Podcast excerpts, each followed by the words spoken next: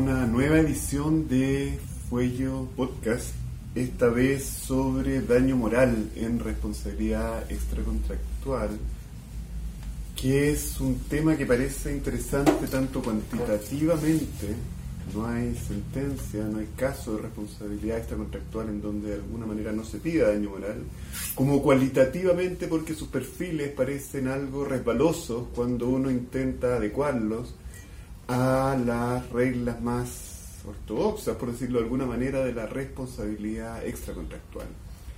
Y para conversar de este tema nos acompaña el profesor Carlos Pizarro. Y quería comenzar, Carlos, si a ti te parece bien, pensando que siempre ha tenido cierta complicación esto de el daño moral en materia extracontractual y también en materia contractual. Y quería preguntarte, ¿cómo te parece a ti, para utilizar una célebre expresión de Zimmerman y Whittaker, que se puede domesticar el daño moral para que sea más eh, dúctil, más o menos agresivo para la responsabilidad civil? Gracias Íñigo. Bueno, mira, me parece que el principal escollo eh, histórico eh, al comenzar a debatirse sobre la admisibilidad del daño moral en materia extracontractual eh, fue ponerle precio al dolor. En definitiva, esto repugnaba a una sociedad más bien de impronta católica, ¿no? tener que valorizar económicamente el dolor de las personas. Pese a eso, eh, de manera más o menos pronta, eh, en Chile, a partir del año 1907, la jurisprudencia comenzó a abrirse a la posibilidad de indemnizar el, daño moral en materia extracontractual, pero focalizado eh, el daño moral en su comprensión, por decirlo así, subjetiva, ¿no? determinando mm. que el daño moral lo que buscaba indemnizar era el dolor, el pesar, la angustia. Esto es lo que se conoce como pretium doloris. Como pretium doloris, exactamente. Y, quedó reducido a esa expresión y se fue consolidando a partir de la década del 20 eh, bajo eh, ese prisma, ¿no? Indemnizar eh, el daño moral en su concepción subjetiva. Sin embargo, me parece que luego los trabajos de, Carmen Domínguez, ¿no? su tesis doctoral y también en, lo que cooperó eh, su padre en la década de los 80 y los 90, creo que comenzó a plantearse la noción del daño moral de manera más amplia, eh, intentando eh, comprenderlo como una afectación al proyecto de vida, dado que las personas tienen, desde el punto de vista ¿no? constitucional, un cierto derecho a la autodeterminación, a trazar un plan de vida, si es que en forma heterónoma por la actividad de otra persona que en forma culpable altera ese plan de vida, entonces se abre a la posibilidad de indemnizar el daño moral. Déjame interrumpirte un segundo, porque yo creo que tú tienes toda la razón y que uno puede ordenar esta discusión, una de las formas adecuadas de ordenarla es distinguiendo en qué vamos a entender por daño moral y lo segundo, que ya lo conversaremos más rato, es cómo se cuantifica, ¿no? En torno a esas dos cuestiones hay problemas. Pero quería detenerme en una cuestión que tú dijiste, que es la idea subjetiva de daño moral y que uno puede elongar eh, la definición desde pretium doloris hasta la afectación de un plan de vida. En esa comprensión, en ese arco que va entre el pretium doloris y la afectación del plan de vida, quería preguntarte tu opinión acerca de algunas sentencias de nuestros tribunales superiores que han concedido eh, daño moral, indemnizaciones por daño moral a personas jurídicas. ¿Qué te parece eso? Porque ahí parece difícil estirarlo si uno lo concibe subjetivamente. Claro, ahí la cuestión no tiene que ver con la subjetividad, ¿no? O con, eh, por decirlo así, las características que puede tener una persona física. Simplemente ahí estamos hablando del daño a la imagen, digamos, es agregar eh, al daño moral eh, una nueva eh, manifestación que tiene que ver con la imagen y que no se puede confundir con la imagen comercial con su repercusión económica. En definitiva, tiene que ver con la reputación de la persona. Claro, lo que pasa es que déjame meter una cosa allí. Que yo creo que esa distinción es clave porque tratándose de una persona jurídica con fines de lucro, ¿no? Es decir, una mm, digámoslo así, no una creación de la naturaleza, sino una creación del ser humano, es una convención, una realidad simbólica. Y entonces uno diría que a mí me resulta al menos difícil disociar en una persona jurídica con fines de lucro. Puedo comprender perfectamente que tenga imagen, puedo comprender que esa imagen tenga un valor, pero no se me ocurre una forma de afectación que no sea económica. Entonces, no logro disociar una afectación de la imagen, que es lo que uno podría reconocer, el prestigio comercial, etcétera, que no sea económica, y haciendo así las cosas, no me queda espacio para un interés, la afectación de un interés extrapatrimonial que es el daño moral, ¿no verdad? Bueno, es que ahí eh, eh, yo creo que el, debate está en entender si es que existe o no un daño puro en las personas jurídicas o en realidad necesariamente tiene una repercusión económica a título de, lucro cesante, ¿no? Mira, eh, respecto de las personas jurídicas, la cuestión es si la reputación puede tener efectivamente una evaluación económica con independencia de, como tú señalas, la repercusión económica a título de, lucro cesante. A mí me parece que sí, simplemente que eh, en el caso eh, de las personas jurídicas, bueno, pueden haber personas jurídicas que tengan fines de lucro, otras que no tengan fines de lucro, mm. pero en definitiva toda empresa o toda persona jurídica puede tener una reputación y, se ve, y si se ve afectada, la pregunta es si es que eso lo podemos cuantificar o no como una cuestión distinta al lucro cesante. La jurisprudencia ha respondido positivamente, aunque en ciertos casos eh, de manera más bien mezquina en, la, en, las indemnizaciones.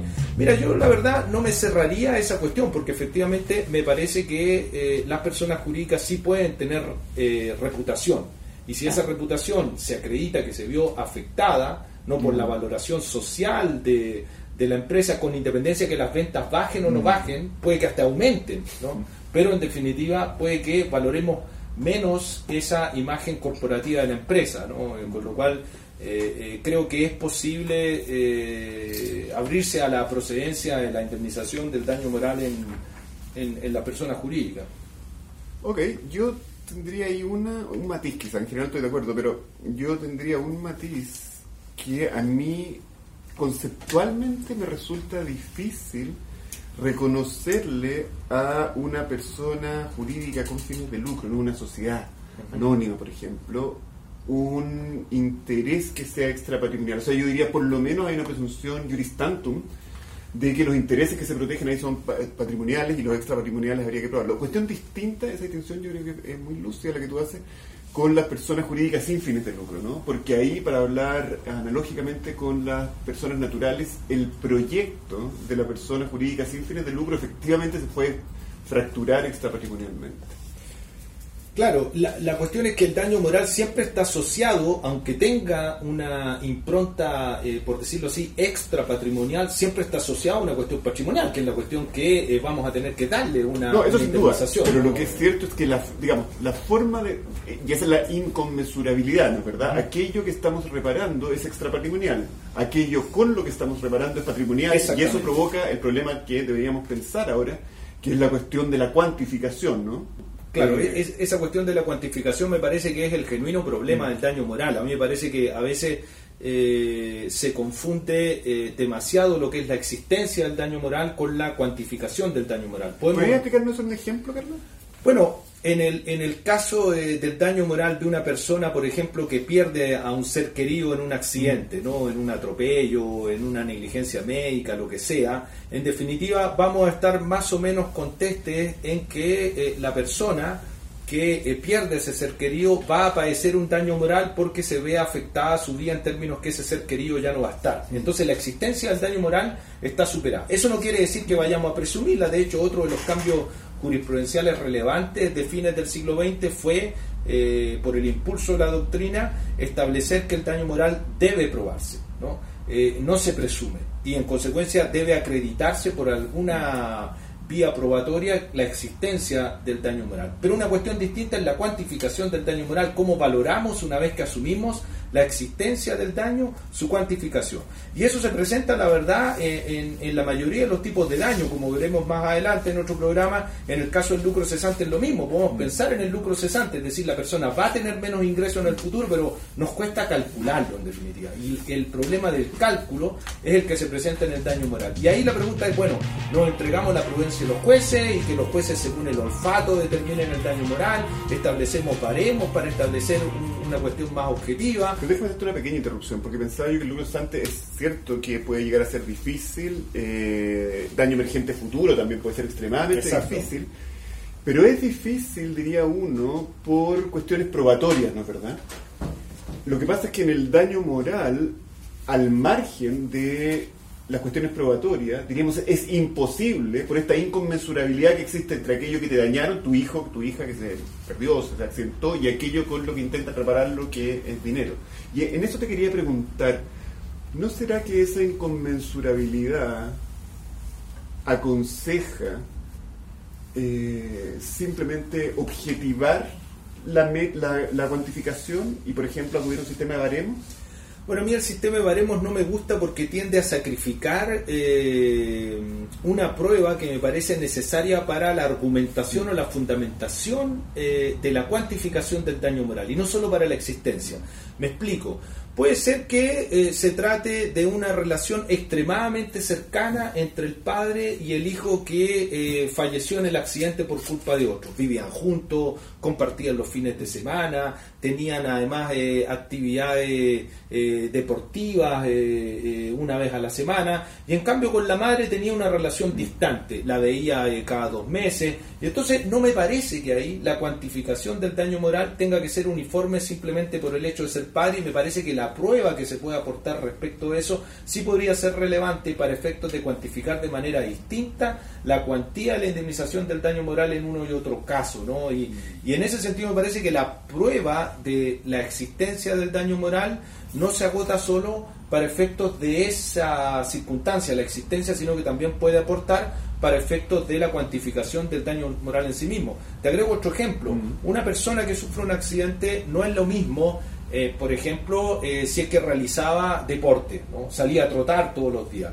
y el otro era una persona eh, más sedentaria que no realizaba ninguna actividad física. Bueno, si le lesionaron la pierna y quedó cojo, eh, bueno, no va a ser lo mismo la cuantificación del daño moral en uno y otro caso.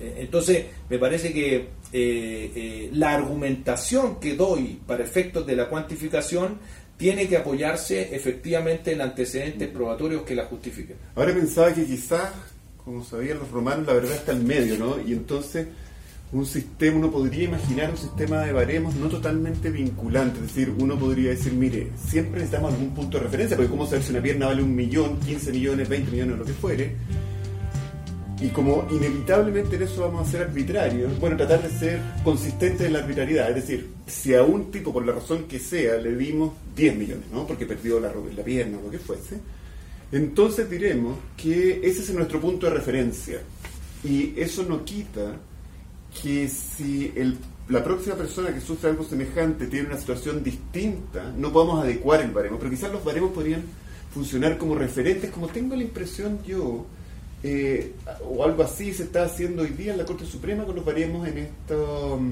intento, hasta el momento exitoso, de colaboración con la Universidad de Concepción, ¿no es verdad? Claro, el problema ahí es si es que va a ocurrir una uniformidad en base al promedio. ¿no? En definitiva, la cuestión es si eh, los baremos representan un promedio de lo que los jueces establecen, porque tendríamos que llegar a cabo, y por eso me parece que el monopolio debiera estar en, el, en la ley y no en, un acuerdo entre la Corte Suprema y, una universidad, sino que el legislador debiera determinar efectivamente una cuestión eh, de baremos puesto que se requiere en definitiva una valoración económica de cómo la sociedad percibe la pérdida, eh, ya sea de característica física o de eh, características en cuanto a la recreación, pero no me parece que tenga que quedar entregado a, una cuestión de esfuerzo de la sociedad civil o de los tribunales. Más aún, la verdad, si eh, en esos casos se puede tender a una uniformidad a la baja presionado por la aseguradora, porque en realidad aquí hay un papel oculto de las compañías de seguro que evidentemente van a atender a los baremos porque les da certeza y esa certeza la van a querer hacia la baja. Eh, quedan tantos temas de daño, pero quizás si pudiéramos nada más mencionar uno brevemente, sobre el cual yo además sé tú tienes una opinión, que es la transmisibilidad del daño moral, ¿no? Y para quien no esté familiarizado o familiarizada con esto, Imaginemos este caso que conmovió hace no tanto tiempo a Chile, la caída del avión y que acaba de suceder de nuevo, ¿no? Y entonces la pregunta es, esas personas que iban dentro del avión, todo indica, alcanzaron a padecer algo que razonablemente podemos definir como daño moral. ¿Y eso se transmite a los herederos? ¿Los herederos pueden pedir el daño moral que padecieron las personas que iban dentro del avión? O sea, a mí me parece que, que en primer lugar la cuestión que eh, debe plantearse es eh, que eh, la cuestión no es la transmisibilidad del daño moral, Mm. porque nadie puede transmitirle a otro eh, el daño moral. La cuestión se trata de si la acción ¿no? Ujú. para reclamar el daño moral del causante puede eh, transmitirse a los herederos y que ellos puedan entonces Eso, ingresar a su patrimonio una acción para reclamar el daño moral de su causante. Y ahí paso a la segunda conclusión, sobre la cual hay varios argumentos, ¿no? pero para realizar la, la síntesis, que se trata si efectivamente se puede acreditar que el causante haya padecido un daño moral, ¿no? y que se pueda probar en consecuencia que el causante eh, padeció un daño moral y en ese sentido entonces si padeció el daño moral, ¿por qué ese daño moral no generó una acción que sea transmisible, siendo que la acción el propio Código Civil la trata como un bien mueble y por ende debiera ser de carácter patrimonial y debiera ser transmisible? El argumento contrario, como sabemos, tiene que ver con el carácter personalísimo de la indemnización y que solo podría satisfacerse la víctima que padeció el daño moral y no otro sujeto. A mí no me parece convincente eh, ese razonamiento porque los casos de intransmisibilidad que señala el Código Civil tienen más bien una impronta económica, ¿no? de evitar eh, un obstáculo a la circulación de los bienes como ocurre en fideicomisos, en usufructo, en otros casos. Muy bien, se trata de un tema que alcanzamos a mencionar nada más. Eh, quizás podríamos añadir que tampoco es pacífico jurisprudencialmente. Quedan cosas aún del daño moral, pero el tiempo de este podcast ha terminado. Gracias, Carlos. Gracias.